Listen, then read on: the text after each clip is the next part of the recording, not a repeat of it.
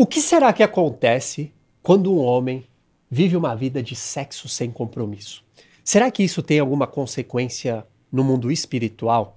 Será que tem alguma armadilha que os homens não estão vendo na cultura moderna?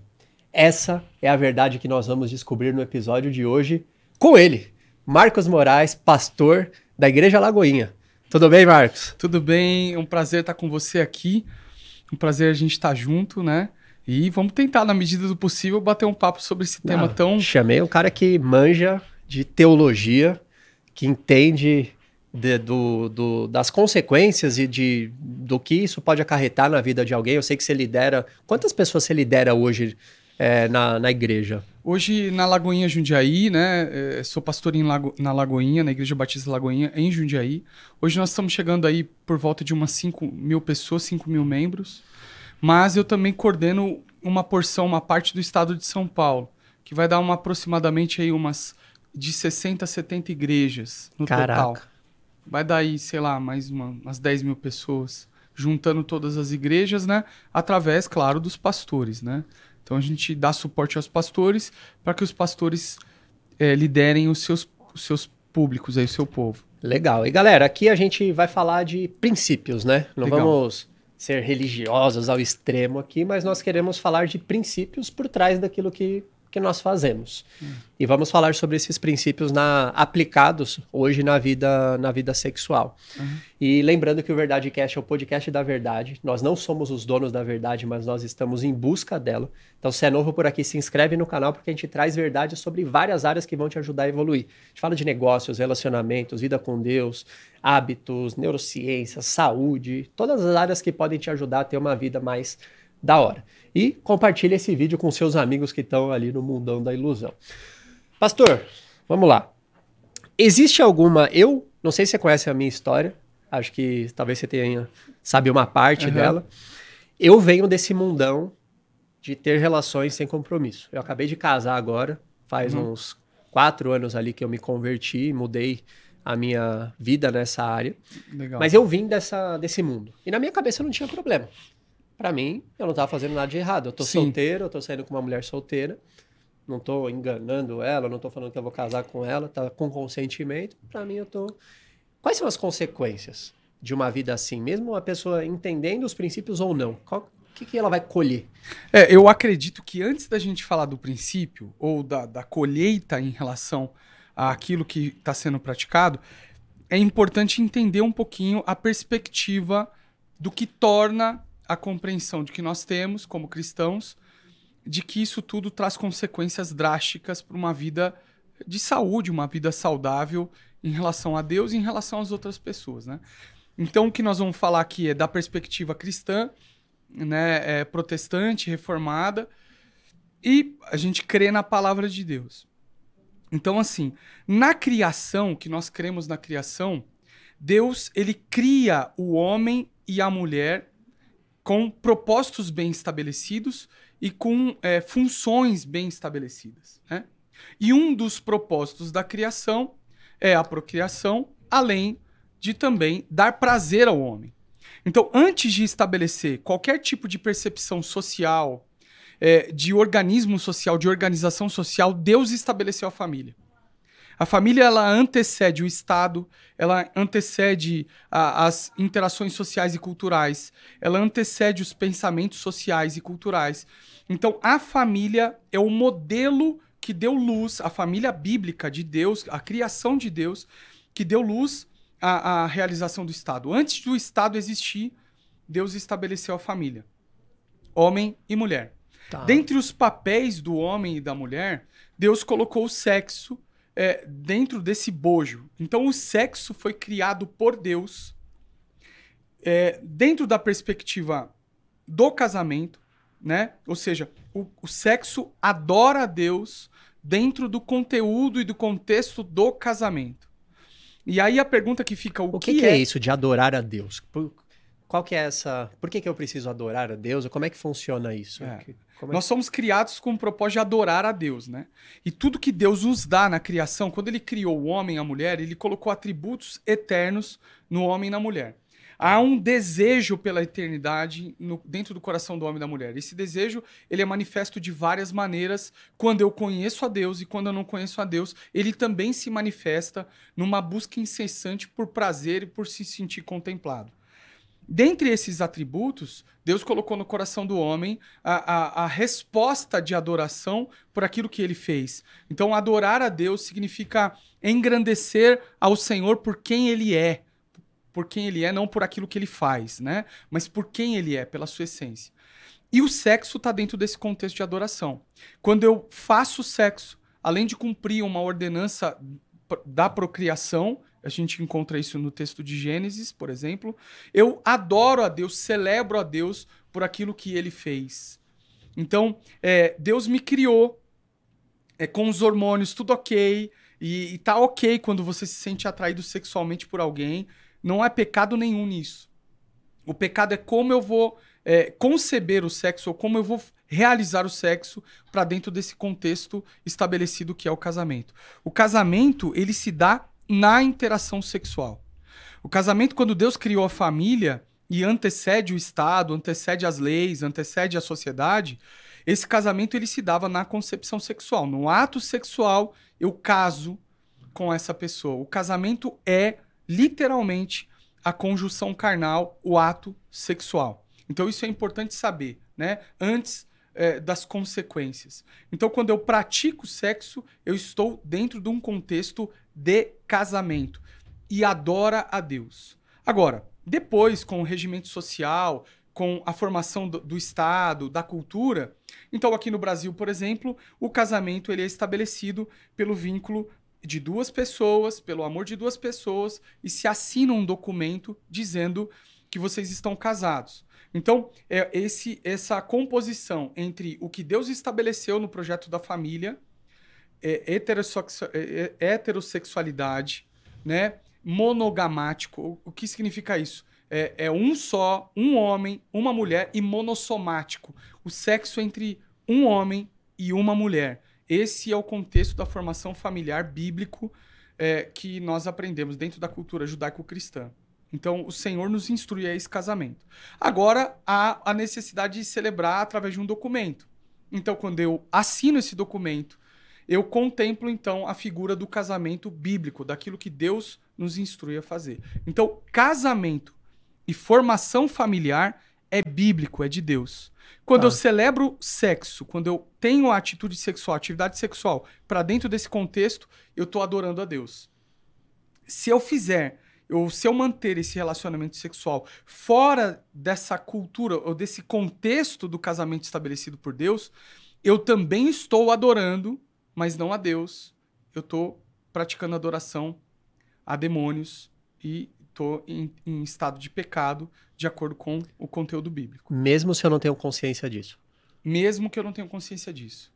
Aí o que difere da consciência ou não é o nível de cobrança, né? A palavra de Deus nos ensina que aquele que não entende o que está fazendo, ele haverá um rigor na cobrança daquilo que se faz. Mas a partir do momento que eu tenho ciência de que aquilo é, é, é, é pecado, é um erro, então eu tenho um rigor na cobrança daquilo que se faz. De nada por avisar para vocês aí, hein? Só para agora você tá ciente, hein? Sem, sem compromisso. Mas você tá sabendo agora, hein? Você tá sabendo que agora, meu, oh, desculpa, fez o sexo fora do contexto do casamento, há um problema de ordem espiritual. E na Bíblia tem muito essa questão, né? Você faz o sexo, você casou com a pessoa. Exato. Isso vale para hoje ainda, mesmo no, não no mundo físico. Uhum. Mas existe uma consequência espiritual que te liga a outra pessoa. Eu já vi muita gente falar de ligação de alma quando uhum. você faz sexo.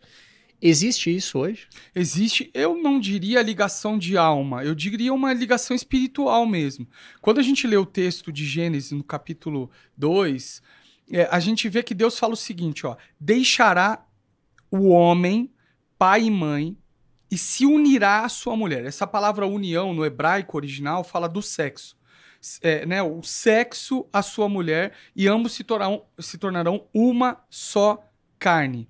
O que significa isso? A partir do casamento, do sexo celebrado, há a percepção espiritual de que há uma união entre duas pessoas.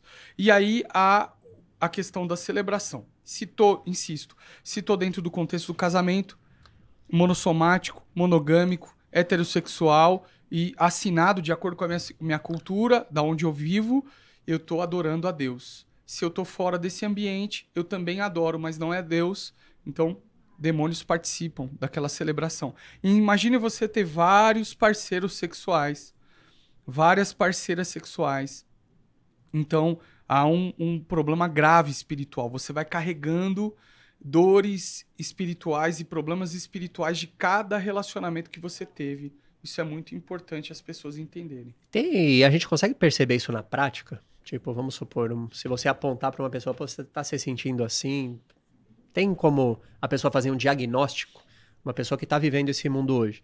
Ela pode falar, caraca, é verdade. Cara, existem vários, vários diagnósticos de várias perspectivas. A primeira coisa importante antes ainda do diagnóstico é entender que o sexo, a busca desenfreada pelo relacionamento sexual, é aquela, aquele lance da eternidade que existe no coração humano. Então, o homem, ele quer suprir essa necessidade de Deus nas coisas criadas. Então, ele não entende que ele precisa de Deus. Então, ele vai buscar suprir essa necessidade de Deus nas coisas: poder, dinheiro, riqueza, fama e sexo. Então ele busca na atividade sexual um suprimento de um prazer ou de uma, de, um, de uma carência que ele tem que é justamente esse anseio pela eternidade, pelas coisas de Deus. Então ele vai querer, de alguma maneira. O desencadear da atividade sexual, ela tá ligado à, à parte espiritual, né? A idolatria do corpo. Então o sexo é idolatrado tal qual o dinheiro, tal qual o poder, tal qual a fama, tal qual uma imagem feita de um ser angelical ou qualquer coisa nesse sentido. Então, o sexo ele passa a ser a idolatria. Ele começa a buscar a buscar, a buscar isso. Quais são as consequências desse pecado de ordem espiritual? Existem várias.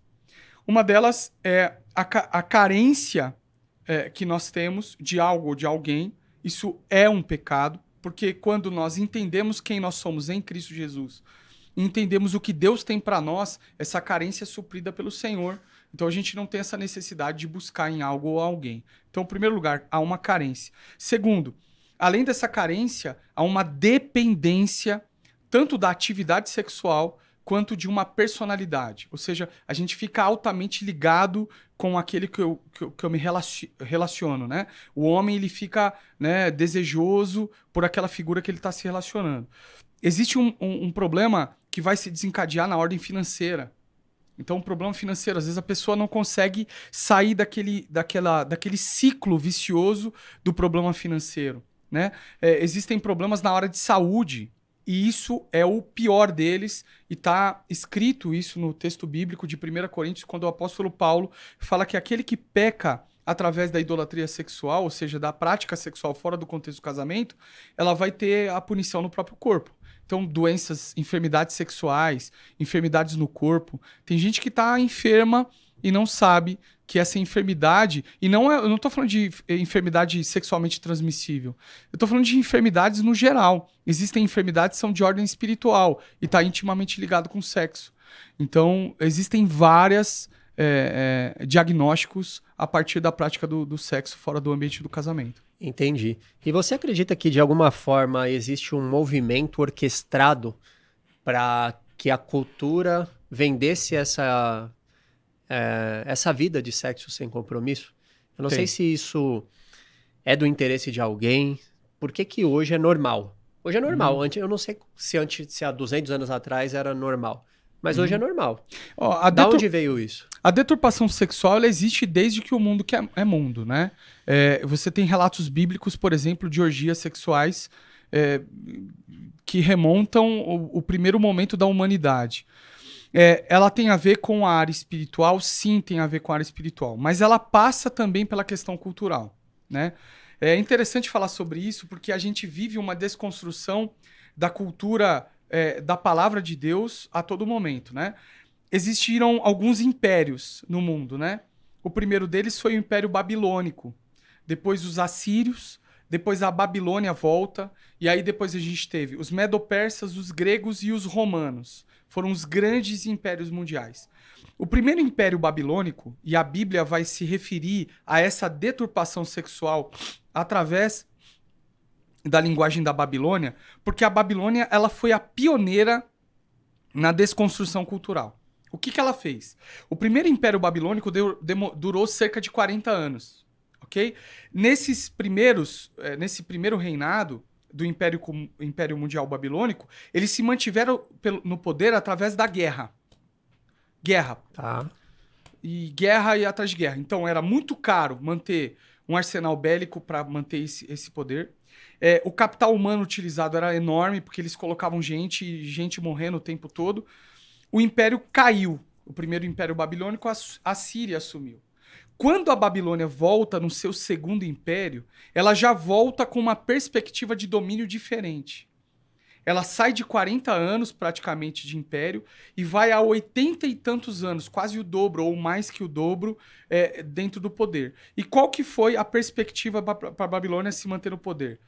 A, o aculturamento, se a gente pode falar assim, ou é, a transformação cultural através dos jovens. Se você ler o livro de Daniel, por exemplo, o rei, o imperador é, é, Nabucodonosor, que era o imperador da Babilônia, eles pegaram os jovens, os adolescentes e os jovens de Israel e levaram para dentro da Babilônia, o livro de Daniel. Aí deram a comida do rei, a bebida do rei, o, os livros do rei. É, e tudo... eram talvez os jovens influenciadores, né? Porque eram os caras mais inteligentes. Era, exatamente. Era exatamente isso. Eram os principais influenciadores. Daniel era um cara de grande influência em Israel. Então, eles pegaram esses caras para transformar a cultura desses caras. Uma vez que esses caras têm a cultura transformada, jamais eles vão contra os seus colonizadores ou seus escravizadores. E tentaram aplicar esse modelo. Esse modelo com é, Israel não funcionou. Daniel, Sadraque, Mesaque e Abednego não caíram nessa. Eles se mantiveram firmes. Mas todos os demais, as demais regiões conquistadas, entraram nesse sistema. Então, os jovens foram transformados à medida da cultura da Babilônia. A partir daí, eles conseguiram se manter no poder sem o uso exacerbado bélico e de capital humano só através da transformação cultural. Então o jovem crescia aprendendo sobre a cultura babilônica. Quando ele chegava na idade adulta, ele não se rebelava contra a Babilônia, pelo contrário. A Babilônia era o lugar dos sonhos dele, né? Os jardins da Babilônia, a, a ideia de sexo da Babilônia. E essa ideia babilônica, ela continua até os dias de hoje. Então Babilônia caiu, os medo-persas assumiram com a mesma prática. Vieram os gregos, né? No helenismo. Helenismo, eu ia te perguntar isso. Né? E que é mais que. O helenismo, ele, aonde ele passou, ele foi transformando a cultura. E aquilo que a gente chama hoje de mitologia grega, na verdade, era a religião grega. Então eles foram implantando língua grega em todos os países conquistados, o pensamento filosófico e é, as interações é, dos relacionamentos interpessoais, que entra o sexo. Então a gente tem uma deturpação cultural até os dias de hoje. Depois do, dos gregos vieram os romanos. Os otomanos quiseram fazer isso, não conseguiram. Até chegar naquilo que a gente chama hoje de progressismo. Então, o progressismo nada mais é de que uma continuação do pensamento babilônico de transformar os países através da cultura. Promovido por Gramsci, por exemplo, dentro do comunismo, é, promovido por Marx, que eles pegaram jovens, eles pegam jovens nas salas de aula e começam a transformar a cultura deles. O sexo entrou nesse bojo, porque a destruição e a deturpação é, é, dos papéis dos gêneros masculino e feminino faz parte também de um projeto de domínio cultural. E a partir desse domínio cultural, você fragiliza a sociedade e você tem mais capacidade de, de, de, de prevalecer. A Babilônia é especialista em fazer o seguinte: separava o, o povo por guetos, pardos, amarelos, negros, é, brancos, homens, mulheres, separavam em guetos, promovia discórdia entre eles, e elas e a Babilônia entrava como mediadora dos casos. Então, além de separar, promover a discórdia, ela se colocava como a mediadora do Estado. Vocês não sabem se resolver, deixa que eu dito para vocês como vocês têm que fazer. Só que eles que separavam e depois eles que. Exatamente, porque o domínio acontece isso. E a gente vê claramente ao longo da história. Hoje você olha para trás, você não consegue falar com um jovem hoje de menos de 30 anos e fazê-lo compreender que aquela, essa cultura que ele está vivendo não é a cultura que é, dominou o Ocidente ou que, que trouxe luz ao Ocidente é, que nós vivemos. Então ele, ele fala: não, errado é você, que está velho, que está ultrapassado. E, e, e, principalmente agredindo a palavra de Deus. O Ocidente só é o que é por conta da palavra de Deus. O Evangelho entrou para dentro do Ocidente e tudo que a gente conhece de bom hoje foi feito à luz das Escrituras. Formação familiar, hospitais, escolas, universidades, orfanato, tudo isso entrou através do evangelho no Ocidente. E hoje há uma desconstrução atacando frontemente o evangelho para que haja um domínio de massa. E o sexo entra nisso. Porque a deturpação sexual me fragiliza. Então a feminização do homem, a masculinização da mulher, faz com que haja um desequilíbrio social e aí a possibilidade de domínio, de governo. Se você parar para avaliar essa cultura, por exemplo, tem uma cultura hoje nos Estados Unidos que está tomando força, que é a cultura woke, né? É, que é nada mais é do que um pensamento afrocultural que vai regulamentar as interações sociais e raciais. Esse movimento ele surgiu a partir daí para regulamentar é, ou dizer o que deve ser feito nas interações sociais, sexuais, relacionais, tipo, etc. definir o que é certo e errado? Ou o que é aceitável, o que é Praticamente correto? atacar é, é, a, a, o evangelho, desconstruir a normativa judaico-cristã, né, que deu luz ao Ocidente e que contribuiu tanto para o Ocidente, e promover agora uma cultura de aceitação. Ou seja, você tem que me aceitar do jeito que eu sou, mas se eu falar que eu não concordo, eu te mato. Você não presta.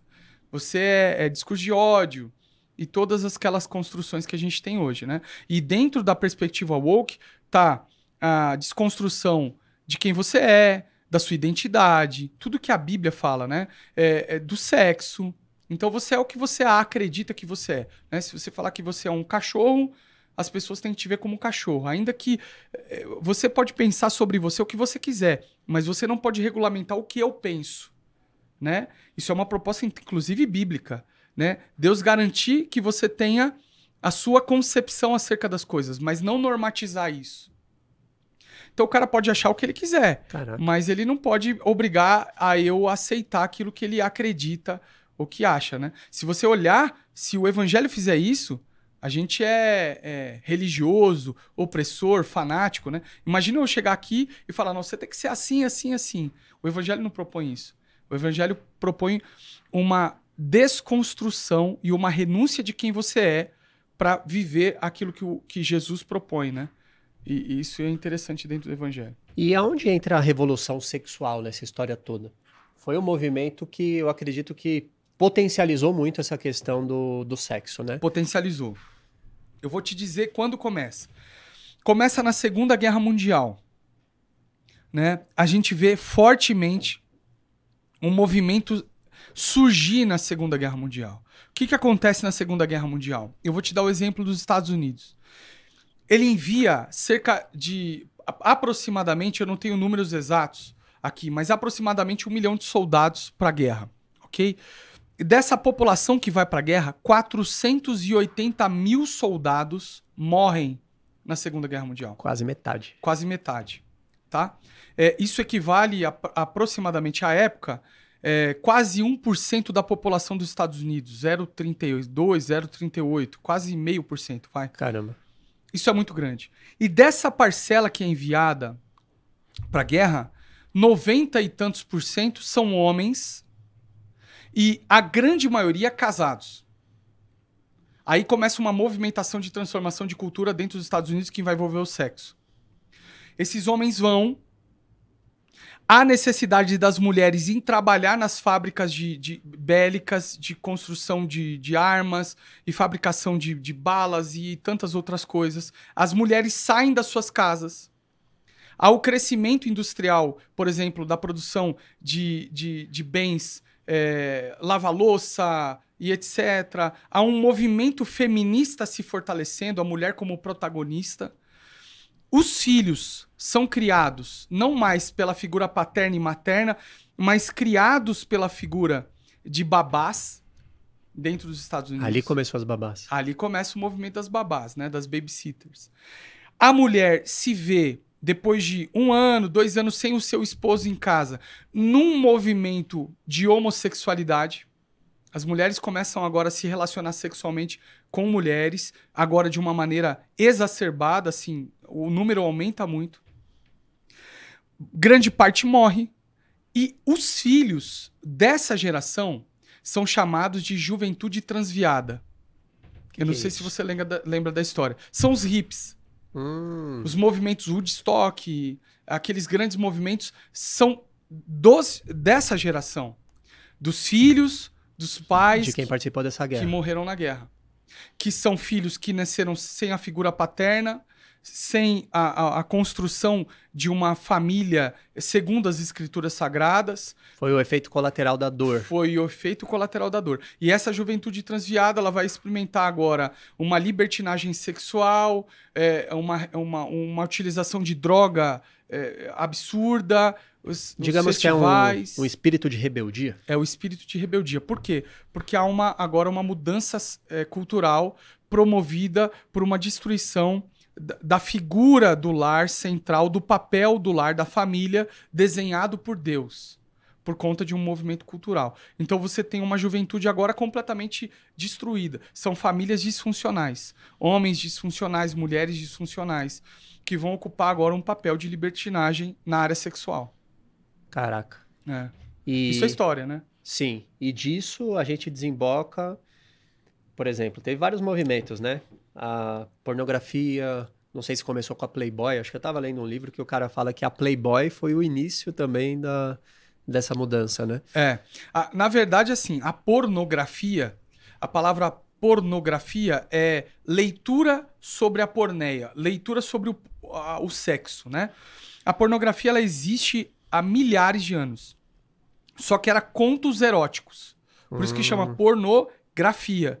Não era visual, Caraca. não era vídeo. Então ela existe há milhares de anos, né? É, é muito anterior à Playboy. Só que eram contos sexuais de povos que despertavam a libertinagem sexual, né?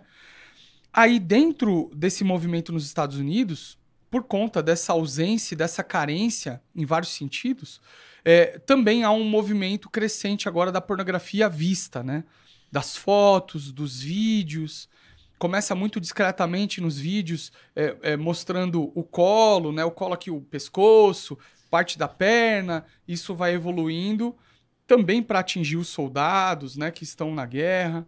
Tem todo um movimento a partir daí também. E aí há, a, a, como vou dizer, a, é, a- o aumento do consumo da pornografia nessa época também. Entendi. E onde você acha que vai parar? Porque hoje já tem aplicativos Aham. de inteligência artificial Sim. que o cara paga pra trocar ideia com uma mulher que é uma inteligência artificial Sim. e essa inteligência artificial vai mandar fotos pra ele para ele pagar ele paga 9,90, Aham. a mulher manda nude. Só que a mulher é uma inteligência artificial Sim. e tem gente assinando. Tem. Cara, você tá falando algo tão, tão bacana, porque é a área que eu, eu gosto muito de ministrar. Eu tenho um estudo que eu escrevi em 2015, é, pensando na igreja em 2030. Caramba. E esse estudo, é, ele, eu peguei vários artigos e vários autores falando, falando sobre o crescimento da tecnologia, né? E a questão da tecnologia invadiu os relacionamentos e as interações sociais. Sim. A pandemia nos empurrou para isso, tá? Mas esse estudo que eu escrevi, eu imaginava que isso aconteceria na década de 30, em 2030. O que que acontece? Hoje, se você falar com um jovem de 12, 13, 14 anos, o, o mesmo peso que ele tem de um relacionamento virtual, nós tínhamos há 20 anos atrás de um relacionamento pessoal. Então vou explicar. Digamos que há 20 anos atrás a gente era amigo e a gente por algum motivo brigou. cara, o sentimento por conta dessa briga e nossa amizade seria ruim. Hoje, o relacionamento virtual, ele atingiu a mesmo nível de dor. Então, o fato de um amigo virtual seu não te curtir a foto, não responder você no Instagram, não te dar atenção devida, não te seguir de volta, produz o mesmo efeito emocional e psicológico do que há 20 anos atrás, quando você rompia uma amizade física. Perdeu-se os critérios. Isso invade também a área sexual. Hoje o consumo das, do sexo virtual, ele, ele é exponencial. Então hoje, é, a, hoje você tem um óculos 3D que você faz sexo com uma inteligência artificial é, sem ter nenhum tipo de toque. E ele produz no seu cérebro, no seu corpo, a, as mesmas sensações de que você tiver alguém te tocando fisicamente. Olha o nível que a gente chegou. Então, respondendo objetivamente a pergunta, eu não vejo o fim. Eu vejo que a palavra de Deus ela me diz que, pelo contrário, é, a gente tem um imaginário hoje que o mundo está melhorando e a palavra de Deus ela garante que isso não está acontecendo. Pelo contrário, o mundo é um avião de nariz pro chão e ele vai ter um colapso. Em breve, não, não vai parar. Vai ser de nariz pro chão. Caraca. Então, você imagina, eu ter, eu a possibilidade hoje de me relacionar sexualmente, virtualmente, com milhares de pessoas, né? Meu canal é um público, boa parte masculino. Certo. No meu Instagram isso já mudou, já tem 60, 40. Mas no YouTube aqui o público é mais masculino. E quando eu voltei a postar, eu voltei com o movimento Homens da Verdade. Certo. Para trazer de volta a essência que eu acreditava agora. Porque eu falava com os homens na minha época da ilusão, que eu gosto de falar, e agora uhum. eu quis voltar com, a, com o que eu acredito hoje, né? Uhum. Com os princípios da verdade, que eu acredito que é a Bíblia e a uhum. palavra de Deus. E muitos homens levantaram uma objeção quando eu voltei. Falaram, uhum. cara, não vale a pena casar hoje. Uhum. Olha as mulheres, estão tudo corrompidas com feminismo. Estão uhum. tudo, cara, é, com, a, com progressismo, com pensamentos progressistas. Viralizou aquela questão até do Kaká, né? Que ele casou com a, com a menina lá, virgem, tal, bem sucedido, e a menina já com os papos mais progressistas assim Sim. também, e, cara, desfez o casamento sem. Ela mesma falou, fala, cara, ele era perfeito, não teve motivo nenhum e eu, quis, eu não estava feliz e quis terminar. Como é que um homem uhum deve agir hoje? Porque muitos caras estão indo na linha de, cara, é melhor eu ficar sozinho. Uhum. O que, que você daria de conselho para um homem hoje que está solteiro e que se preocupa com essa questão do, das mulheres indo por esse viés mais feminista? Meu mano, olha, é... eu acredito assim, tá? Tudo que eu tô falando aqui é à luz da palavra de Deus. Primeiro, a, necess... a necessidade, cara, eu louvo a Deus pela sua vida se você tá fazendo isso, é é muito necessário hoje, que é entender a identidade masculina. Né? O machismo ele é tanto pecado quanto o feminismo. Sim. Ok? É, então a gente precisa descobrir conceitos e identidade sobre a masculinidade bíblica. O que, que Deus fala sobre ser um homem? Esse é o primeiro conselho que eu dou. É, é, se debruçar sobre aquilo que Deus fala sobre a identidade masculina. O que, qual é o meu papel? o que, que eu fui chamado para fazer, o que, que eu tenho para fazer e quais são as minhas atribuições de acordo com a palavra de Deus, beleza? Isso é um ponto. Segundo ponto é entender o papel da mulher é, biblicamente. Qual é a identidade da mulher? Ah, a identidade. Que Deus diz é isso, isso sobre o homem e sobre a mulher. A partir daí, construir para si uma busca é, por esse, esse relacionamento de você. É, é óbvio que é, não é garantia de sucesso, não é garantia de sucesso, mas a chance de sucesso é muito maior. É que dentro da fé que você professa, você encontre alguém que partilhe do mesmo pensamento, porque a Bíblia é a mesma. Então, se você está dentro de um ambiente de fé, como a igreja, por exemplo, você vai ter a identidade do homem, a identidade da mulher, e se ambos estão sadios dentro dessa, dessa identidade, você tem um relacionamento sóbrio, um relacionamento é, feliz e eficaz. Né? Então, o segredo é conhecer a identidade masculina, entender o que Deus fala sobre a mulher e buscar esse relacionamento dentro do seu ambiente de fé, daquilo que você crê. E no nosso caso aqui, como cristão, dentro da igreja, conhecer mulheres. É, você já ouviu falar nos Red Pills? Já. eles, é que eles, eles têm uns nomes engraçados, né? Uhum. Eles criam os nomes os Miqueinhos, eu não sei o que, eu nem Uhum. sei quais são essas nomenclaturas. E tem muitos que falam que na igreja tá infestada de progressista, que não sei o que, que não é o melhor lugar para achar. Então ele, eles têm algumas teorias, digamos assim, que é, eles falam, vou citar o que eles falam. É a mulher que rodou o mundo, e aí agora, depois dos 35 anos, ela vai sossegar na igreja e achar o homem provedor depois de ter. É esse o papo. Sim, eu entendi. Então, qual, qual que você acha que é o ponto de equilíbrio? Você acredita que o homem. É, que é um bom caminho ele viver só de repente? Ou Não. Eu você não acredita que acredito todo nisso. homem deveria buscar uma mulher? Eu acredito. Eu- é claro que são exceções, né? A exceção não pode virar regra. Existem homens que é melhor. Quanto homens quanto mulheres que é melhor andar sozinho. Porque o cara. Por ele- quê? Não sei, de repente ele tem algo que o torna diferente dos demais, mas isso é uma exceção. Né? Isso Às é, um- vezes. é uma exceção. Tem aquele, aquele papo que Paulo. Algumas pessoas eu já vi falando que o espinho na carne de Paulo poderia ser a, uma esposa dele que não se converteu. Porque se ele era do Sinédrio, ele provavelmente era casado.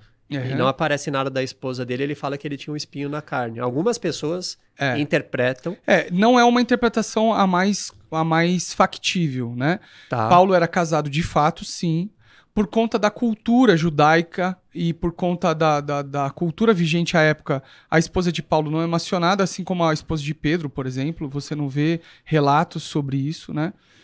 É, então não é por conta disso. Eu acredito que o espinho da carne de Paulo é, é a, a questão de um problema que ele tinha de saúde muito relacionado à sua vista, né? Hum, Em todas as cartas, ele deixa muito isso claro. Né? Olha a- a- as letras garrafais que eu tenho vos escrito. Ou seja, ele escrevia é, maior. maior do que maior. a, a grande maioria da- dos escritores. Né? Eu creio muito nisso e eu, eu precisaria de tempo para defender essa tese. Mas enfim, Sim. é, eu acredito assim, ó. É fato que tem pensamento progressista na igreja? É fato. É fato que tem muita gente que não presta dentro da igreja? É um fato. Mas eu insisto, o nível de, de probabilidade de acerto é muito maior do que você procurar numa festa, por exemplo. De uma balada. Sim. De um. De algo que não tem a ver com a sua vida e, E com a sua fé. Tinder? Você já liderou jovens? Como é que é essa Já. questão do Tinder na igreja? Cara, a, a minha igreja é uma igreja muito jovem, tem muita mescla, ela é muito jovem dentro da igreja. O Tinder, cara, O pessoal usa, né? usa, cara, mas, tipo assim, o que, que você quer encontrar no Tinder, né? Vai encontrar sexo. É isso. Bom, se a proposta é encontrar sexo, beleza, use o Tinder. Mas se a proposta é encontrar uma mulher de Deus, acho difícil ela estar no Tinder. Entende? Uma mulher que você vai construir um laço e uma família. E volto a dizer, a igreja não é garantia de 100% de acerto, né? A igreja não é perfeita, mas a, a assertividade para dentro daquilo que você crê é muito maior do que você encontrar no Tinder. Então, qual que é a proposta? O que, que você quer? A pergunta para o homem é: o que, que você quer? Você quer sexo? Vai pro Tinder. Agora, você quer uma mulher que, que quer ser a sua companheira? Eu acredito que conhecendo a sua identidade em Deus e conhecendo alguém que tem esse mesmo princípio, o nível de assertividade vai ser muito maior. Santidade, de propósito. De querer passar junto pela porque tem o, tem o namoro, o noivado, e ali, querendo ou não, eu, por exemplo, eu casei sem ter relação com a minha esposa. Glória a Deus por isso. A gente, eu costumo falar, a gente tropeçou, mas não caiu, né? A gente Aham. passou por fase de tentações Claro, absurdas, de quase cair, mas, tipo, os dois estavam na mesma pegada de não vamos cair. Glória a Deus, E cara. aí, tipo, a gente foi fazendo estratégias, né? Uhum. Às vezes, no começo, a gente dormia na mesma cama, no- Uhum. porque ela morava no Rio e em São Paulo. A gente se via uma vez por mês, Vamos e eu dormir. ficava na casa dela e ela ficava na minha. E a gente começava a dormir na mesma cama. A gente viu que tava esquentando, falou, não, não dá pra Não dormir. dá. Aí começou a ir pra cada um em um quarto. E a gente foi equilibrando pra... Glória a Deus, cara, pela sua vida, mano. Você tem que falar muito sobre isso, velho. Porque é possível, é possível você manter uma, uma vida em santidade, é, agradar ao Senhor, a Deus, né? E o que a palavra nos ensina. E ter um casamento, cara, eu, eu eu posso te falar sem sombra de dúvidas que o seu casamento ele é diferenciado da 90% da maioria das pessoas e vai ser muito abençoado. Não significa dizer que não vai passar por dificuldades, adversidades, né? Sim. Então, assim, tem que segurar o refrão, tem que segurar o rojão. é, ter um propósito, andar com o mesmo que alguém que partilha a sua visão, e pelo propósito de agradar e obedecer a Deus. Porque a linguagem de amor de Deus, cara, diferente do que o mundo propõe hoje, do arrepio, da aceitabilidade, do, do, do conformismo, é a obediência. Jesus disse em João capítulo 14: Aquele que me ama, me obedece. A linguagem de amor de Deus é obediência, não é arrepio, não é choro, não é uma sensação diferente, é obediência, né? Então, o quanto você obedece a palavra é o quanto você ama a Deus. Caraca. É. Isso é pesado, né? É pesado, mano. Pesado. Porque eu posso sentir um arrepio, posso chorar, eu posso ir numa igreja, levantar a mão, chorar e sair da igreja e continuar com a minha vida destruída da mesma maneira, porque eu não obedeço a palavra. Então, às vezes, quando eu, por exemplo, tem várias fases que eu falo, pô, eu tô frio, velho. Mas será que se eu tô obedecendo, eu não tenho que me guiar por isso? Não, porque Deus não é Deus de sentir. Deus, ele é, independente da sua sensação. Então, a gente confunde muito a parte espiritual com a parte emocional. Quando eu sinto alguma coisa, são as minhas emoções que estão falando. Agora, você ser filho de Deus é espiritual, não tem a ver com emoção. Nem sempre você vai dobrar o seu joelho, você vai orar e vai sentir alguma coisa. Mas ele está ali. Há uma promessa e Deus falando é infalível. E essa questão do morno, o que, que é isso? É a parte emocional ou não? Não, o morno é o espiritual. O morno é o cara tá com um pezinho ali, outro É. aqui? É isso? O morno é o espiritual. O cara que fala assim: vou na igreja no domingo, vou lá, leio a Bíblia, oro, choro, prometo que vou obedecer, mas quando ele sai da igreja, ele vai pro motel com a namorada. Entendi. Entendeu? Ele passa a noite no motel com a namorada. Aí, ele- aí esse é o morno. E aí Deus abomina esse tipo de gente. Porque ele fala assim. Que é o melhor- cara que nem tá no mundão, Não. mas nem tá. Ele tá brincando com a presença de Deus. Esse- Aí Deus abomina. Ele fala assim: antes você fosse frio. Agora, porque nem é quente, nem é frio, eu vou vomitar você da minha boca. Então Deus, ele, ele, é, ele é tão maravilhoso que ele fala assim pra você: ó, você quer ficar do seu jeito? Fica à vontade. Tranquilo. Você quer ficar do meu jeito? Fica à vontade. Vem, tranquilo. Mas não vem querer bagunçar comigo. Caraca. Falar que você tá aqui e tá ali, que isso não rola. Entendeu? Cara, eu jurava que era a parte. Porque às vezes eu falo, nossa, velho, eu tô frio aqui, não tô sentindo a presença, eu tô morno. Eu não, não, quê. não, velho. E não, é. A mornidão é espiritual, é brincar. Às vezes você vai passar tempo sem sentir um arrepio, uma manifestação física que dentro da teologia a gente chama de teofania, que é uma manifestação física de Deus. Quando ele te toca, quando você sente algo, entendeu? O compromisso de Deus não é com o emocional, é com o espiritual. E o espiritual ele vai é, é, desencadear um processo emocional em você, equilíbrio das emoções, etc. Caraca. É. Tem. Agora uma pergunta, né? Da parte das consequências. Certo. Voltando um pouquinho para a parte das consequências. É, o pecado gera consequências. Gera. E existem pecados que geram consequências maiores? Por exemplo, o pecado sexual é pior do que outros? Olha, existem pecados que não são perdoados. Ok? Todos os demais são perdoáveis, mediante a confissão. Mas existe a consequência do pecado, que apesar de receber o perdão, você vai passar por ela. Vou te explicar de maneira clara. Jesus na cruz, ele está no meio. Dois ladrões em, seu, em sua volta. O ladrão da esquerda, ele quer sair da cruz. Ele quer um, um livramento momentâneo. Ele quer não receber a consequência pelo seu erro. Ok? E ele fala: se você é Deus, então tira a gente daqui. Eu quero sair daqui. Ele está tentando, provando a Deus. O outro disse: quando entrares no teu reino, lembra-te de mim. Ok? Um tá falando, eu não quero assumir as consequências do meu erro. O outro fala, apesar da consequência que eu vou receber agora, que era a morte, eu creio em ti, eu me arrependo da minha vida e eu quero estar contigo no reino. E a resposta de Jesus é: ainda hoje estará comigo. Então, a consequência do pecado, ela sempre vai existir. E essa consequência não tem a ver somente com o espiritual, tem a ver com, com o social também.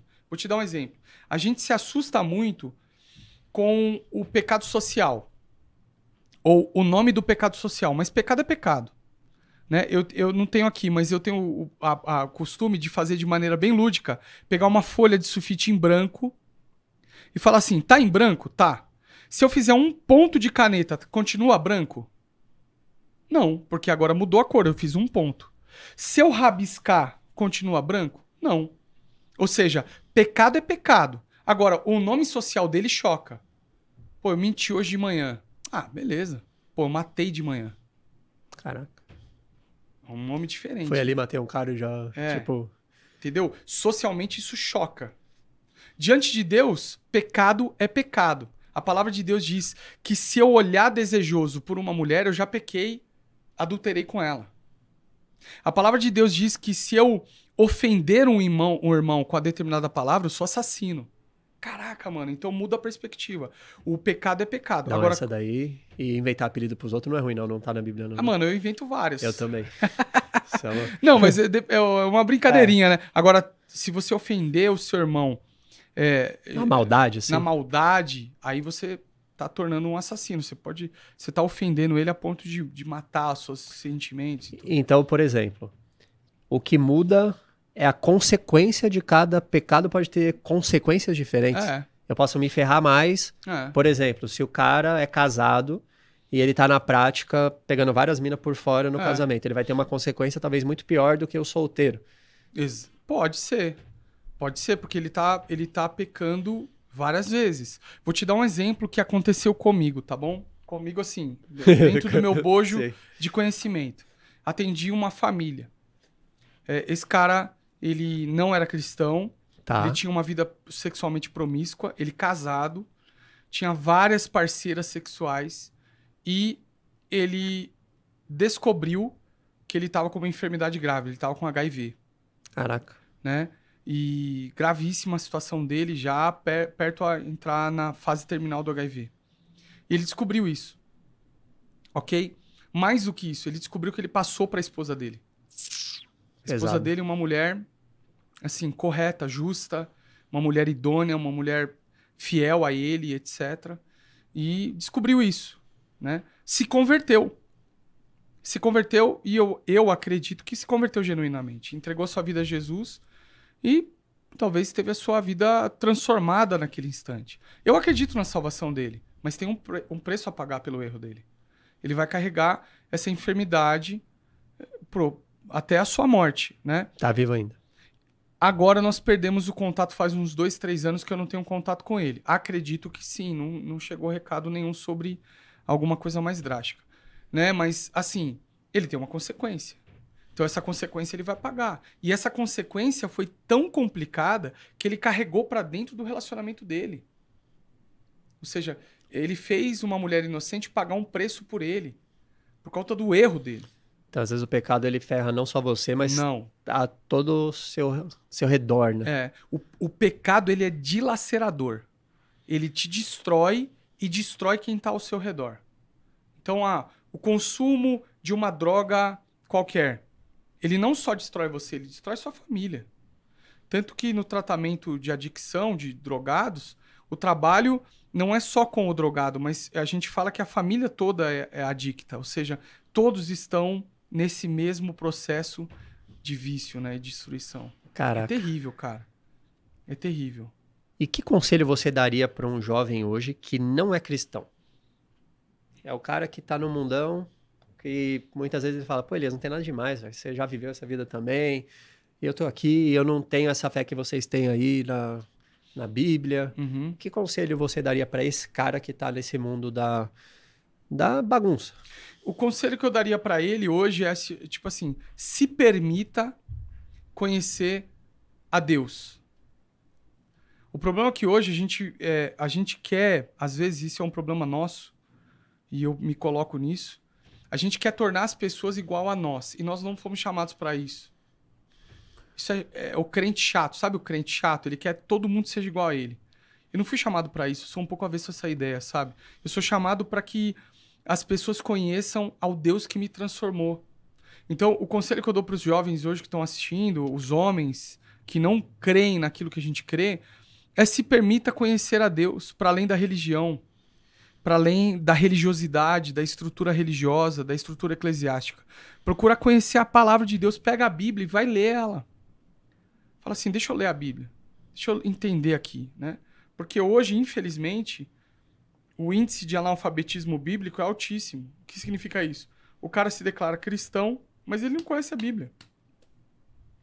Ele conhece o que falam sobre a Bíblia, mas ele nunca parou para ler as escrituras. Então o conselho que eu dou hoje para essa galera é: vai conhecer a palavra de Deus. Faça um, um tempo de meditação sem ninguém. Ah, eu não quero nenhum pastor, nenhum líder, ninguém falando comigo. Tá bom, pega a sua Bíblia, faça uma oração sincera. Deus, fala comigo através desse troço aqui, desse, desse papel aqui, desse conjunto de letras. Fala comigo, eu quero ver se você fala comigo mesmo. Se tranca e passe um tempo meditando. E depois me conta. E depois me fala, ó, realmente era fantasia gospel ou era religiosidade. Não. Deus é vivo, ele existe e eu creio nisso. Cara, o índice de, de conversão genuína através da leitura da Bíblia. É. é, comigo foi assim, né? Maravilhoso. Eu recebi um desafio também. É. É, não foi bem um desafio, porque na minha história, é, eu sou filho de um pai judeu. Uhum. E meu pai era pouca ideia com Jesus. Uhum. Tipo, eu estudei em escola católica na minha Certo. infância, que eu ganhei uma bolsa e meu pai falava: se eu te pegar ajoelhado lá, você vai apanhar. Uhum. Era esse papo. Não... Cara, era pouca ideia. Então eu tinha uma aversão. Eu cresci, eu não acreditava muito em religião, Uhum. em Deus, em nada. Era até meio ateu depois que meu pai morreu quando eu tinha 12 anos. Meu Deus. E eu virei meio ateu, assim, ah, não, se Deus existe, meu pai não tinha morrido. Aham. Fiquei meio rebelde. Então eu não acreditava em muita coisa, mas eu tinha uma aversão a, a Jesus. Uma aversão forte até. Claro. Porque até eu tinha Cultural. referências muito ruins de cristãos próximos a mim, de pessoas que eu falava, mano, a vida desse cara é um lixo e esse cara, é- esse cara é crente e quer me falar de Deus e olha, sabe? E e aí um cara chegou pra mim e falou, você tem que aceitar Jesus. E aquilo me me pegou. E aí veio um pastor em casa e eu contei pra ele, ó, veio um cara, me falou que eu tinha que aceitar Jesus e aquilo me, me incomodou, me gerou um Aham. incômodo, né? Foi uma experiência assim que eu depois eu posso contar melhor. Uhum. E o cara chegou pra mim, o pastor, era um volante que jogava no Corinthians até, Como chama? Pingo. Pingo, pô, conheço, eu lembro dele. Ele foi lá em casa e ele falou, cara, não... você tem uma Bíblia aí? Falei, tenho. Ele, cara, conversa com Deus do seu jeito, lê a Bíblia antes de dormir, só pergunta, Deus, você tem algo pra mim, me mostra. Só faz assim, fala direto com Deus, você fala? Falei, posso falar. Só fala isso, lê a Bíblia um pouquinho toda noite antes de dormir e conversa com Deus. Fala, Deus, você tem algo pra me mostrar, eu- eis-me aqui, tipo, tô aqui. Faz, esse, faz isso por 30 dias. E aí eu comecei a ter um monte de experiência espiritual. Cara, glória a Deus, cara. Um monte. Glória a Deus. E, e isso faz quanto tempo? Foi em 2000. Esse pro- O meu processo de conversão começou em 2017 Aham. e eu fui me converter em 2019. Eu Cara, demorei um glória a ano, Deus, um cara. ano e pouco pra aceitar mesmo. Glória a Deus, cara. Que bênção. E outra, eu tenho certeza que sua fé é sólida. Porque uma fé solidificada na palavra de Deus, ela é completamente diferente de uma fé tradicional. O, o, que- o, o que que pega muito no Brasil, assim como pega nos Estados Unidos e outros lugares? Nós somos muito tradicionais. E mais do que isso, nós somos tradicionalistas. O que significa isso? É tipo assim, meu, faz o sinal da cruz aí quando você passar na frente da igreja. E todo mundo, pá, pá, por que, que você faz isso? Pô, porque minha avó fazia, meu bisavô fazia, meu tataravô fazia, e eu vou fazer. Meu pai fazia, eu vou fazer. Ou seja, é uma tradição e não uma convicção. Então hoje no Brasil a gente é muito tradicionalista. Ah, eu, eu rezo contando terço. Tá bom, mas por que, que você faz isso? Porque alguém me disse que era pra fazer isso. Tá, vai na origem. É, Pouquíssimas pessoas fazem isso, né?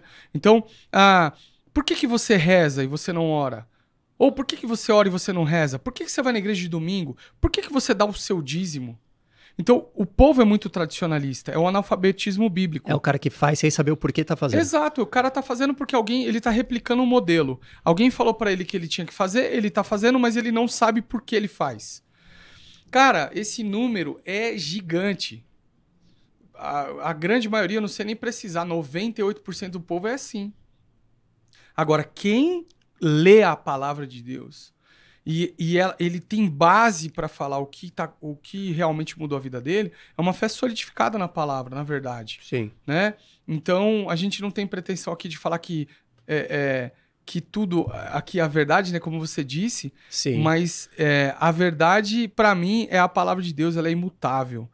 Então, eu creio nessa palavra, eu creio nessa verdade e a minha vida está construída em- embaixo dessa verdade. Alguém pode falar, mas essa é a sua verdade. Eu posso responder tranquilamente. É, a, relativa, a, relativas- a relativização da, da verdade também é uma prática de transformação cultural.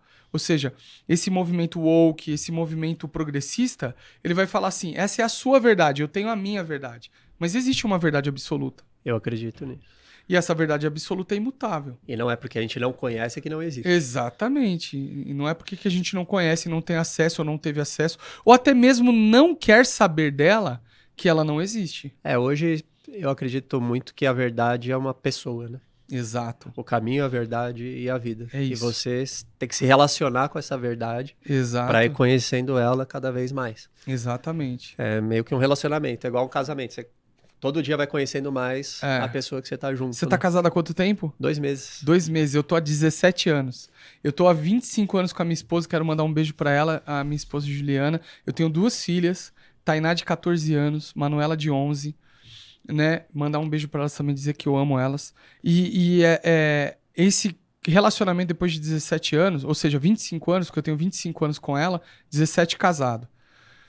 É, eu, todo dia, a gente vai se conhecendo, conhecendo outras coisas. e É infindável. Pastor, como é que o pessoal faz para te encontrar?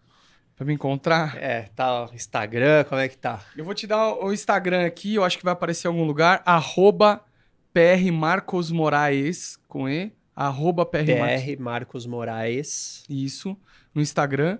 No YouTube é arroba Moraes82. Talvez vai aparecer aí também em algum, algum momento. E na igreja, né? Eu prego na igreja todos os domingos. Lá em Jundiaí. Lagoinha Jundiaí, considerada uma das maiores igrejas do estado de São Paulo hoje, uma das maiores do Brasil. Graças a Deus. Top demais. Graças que, a que Deus. Deus continue abençoando aí seu ministério, Amém, né? Que cada vez mais pessoas cheguem até você.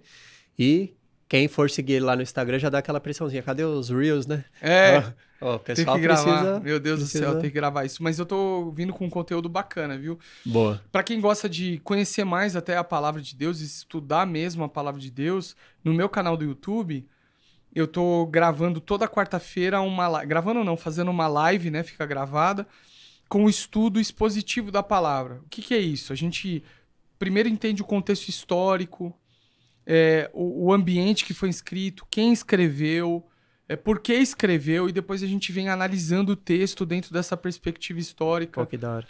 Cara, o conhecimento da palavra de Deus ela é, é diferente quando você lê entendendo por que, que foi escrito, dentro de um contexto, né? Porque a Bíblia pode falar o que eu quiser, né? Eu posso tirar o versículo do contexto lá dele e falar o que eu desejar.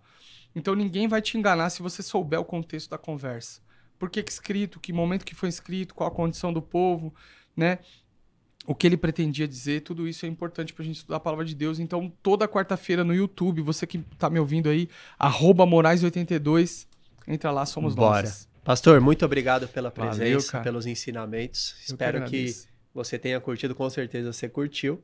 E no próximo episódio do Verdade Cast estaremos aqui em busca de uma nova verdade.